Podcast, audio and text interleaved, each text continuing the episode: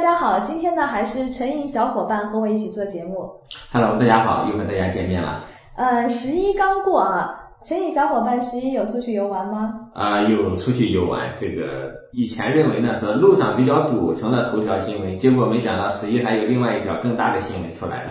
嗯，是什么新闻呢？就是我们的中国土生土长的这个科学家屠呦呦老师获得了2015年的诺贝尔生理学奖或医学奖，成为中国获呃该奖项的第一人。所以国庆假期，广大的宁波市民又多了一个旅游景点——屠呦呦的旧居。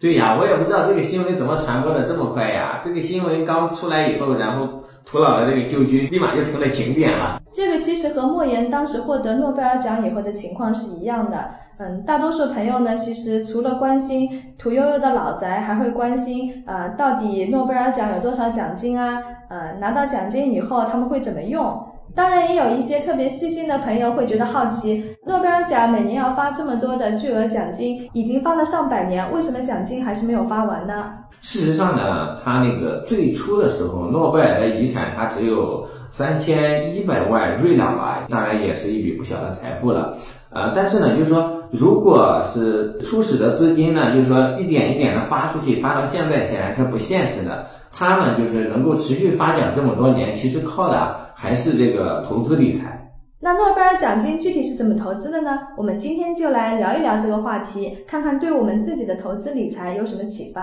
啊，对。那么你说到诺贝尔奖金的这个投资理财呢，就必须先知道这个诺贝尔奖奖金的由来。那我们这里就简单的给大家介绍一下，诺贝尔呢，他是瑞典著名的化学家，这个大家都知道，他生前立了一份遗嘱，将自己的财产用来设立一个奖励基金。就是说，奖励基金呢，它的利息是每年以奖金的形式分配给那些啊、前一年里曾赋予人类最大利益的人，不是说把本金发给这些人，而是说以一种利息。所以，按照诺贝尔最初的意愿，奖金的额度应该能够保证每一位教授在二十年不领取薪水的情况下，仍然能够进行他的科研。所以说，这个诺贝尔奖当时来说也是蛮丰厚的。但是诺贝尔奖金的运作呢，其实也不是一帆风顺的。对，一开始可能就是比较注重安全吧，主要就是投一些证券呀、国债呀，还有一些贷款呀，这个也是诺贝尔他本人的初衷嘛。对，所以开始的时候，诺贝尔基金它的投资策略是比较保守的，基本上就是注重安全的证券。对对，呃，但是呢，太过于保守，有的时候往往也不是一种很明智的策略。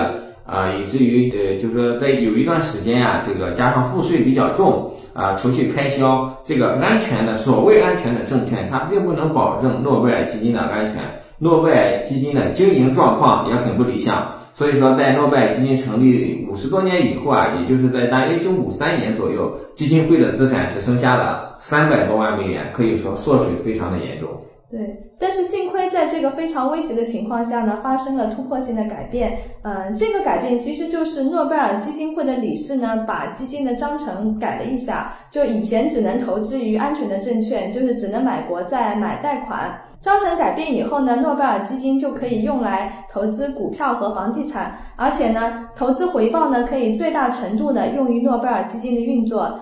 另外呢，也因为一九八零年以前全球呢有一轮比较大的牛市，诺贝尔基金呢就变亏为盈，赚了一大笔钱。对，这个也是它的成功秘密所在吧。接着呢，就是说到了一九八五年，这时候呢，就是瑞典提高了这个不动产税，那么基金会的收益又大大的这个折扣了。这个诺贝尔基金会啊，他就想出了一个很高明的办法，他把基金会拥有的所有不动产转到了一家新成立的上市公司名下。结果呢，一九九零年，基金会在瑞典金融危机爆发之前，将持有的上市公司股票全部出售，也就是说，成功的逃顶大赚了一笔。当然了，投资也是有风险的。我们也知道，二零零八年左右是全球金融危机，零八年的金融危机呢，也对诺贝尔奖的基金产生了很大的冲击。呃，据透露呢，在二零零八年金融危机最严重的时候，诺贝尔基金呢已经损失了将近五分之一的投资额。但是总体来看的话，诺贝尔基金会是非常成功的。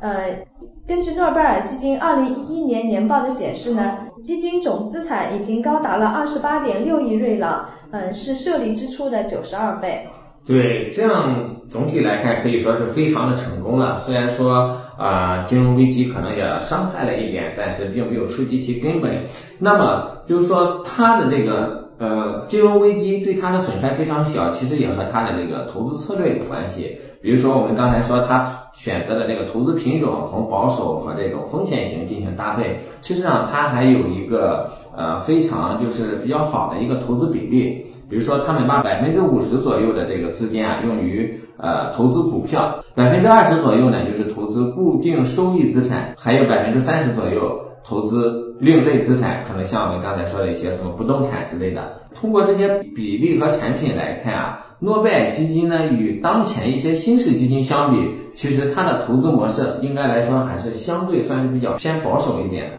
所以这么看来，诺贝尔奖能够发展到今天也是非常不容易的。如果没有良好的管理呢，再大的财富也经不起时间和通货膨胀的侵蚀。对，这点是非常重要的。因此，它也就是说，对我们个人理财也能带来一些启发，对吧？比如说。这个投资呢，虽然可能有风险，但是不投资才是最大的风险。对，如果将这个三千一百万瑞郎，如果放到现在，估计贬值了也贬的差不多。如果说这个钱只存在银行里面，只拿点固定利息，现在应该已经没有诺贝尔奖项了。对对对对。呃，第二呢，其实像运营诺贝尔基金的这些理事呢，都是全球比较顶尖的一些运作高手了，但是他们还是没有办法摆脱全球性、系统性的风险。对，所以说这个合理的规避系统性的风险呢，它是非常重要的。当然了，也要对一些政策上就是轻车熟路，比如说，呃，瑞典提高了不动产税，它就要想办法把自己的不动产做一个转移。虽然说纳税是光荣的，但是呢，有的时候合理的避税也是非常有必要的。呃，让我想到了很多的股民。股票都是非常短期的操作的，买进卖出，其实到后来发现，嗯，股票钱没有赚多少，交易费全部交给证券公司了。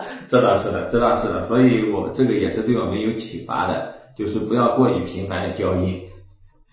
还有就是有一些呃基民把基金当做股票来买卖。啊，这个。就应该是需要加强学习一下。对，因为基金的那个交易手续费是比股票是更厉害的。对对，但是收益呢，可能一天两天内也不会说有太大的一个浮动。呃，另外呢，就是我觉得诺贝尔奖它的基金运作对我们很关键的一个借鉴意义呢，其实它是一个比较好的资产配置。对这个呢，就是说，呃，像我们你一个基金会也好，你一个家庭也好，就是说，我们不能把所有的钱放在一个篮子里，我们可能要进行一些啊合理的配置一些高风险、低风险资产的这样一个比例，这样在保证自己生活不受影响的同时，可以把收益做到一种最大化。所以说呢，最重要的一点就是，也是给予我们去借鉴，我们可能拿不了诺贝尔奖，但是我们可以从诺贝尔奖的运作过程中学到这种理财知识。呃，盘点一下我们的资产，把我们的资产做一个合理的配置、合理的一个规划，从而实现财务的一个增长、财富的一个增长。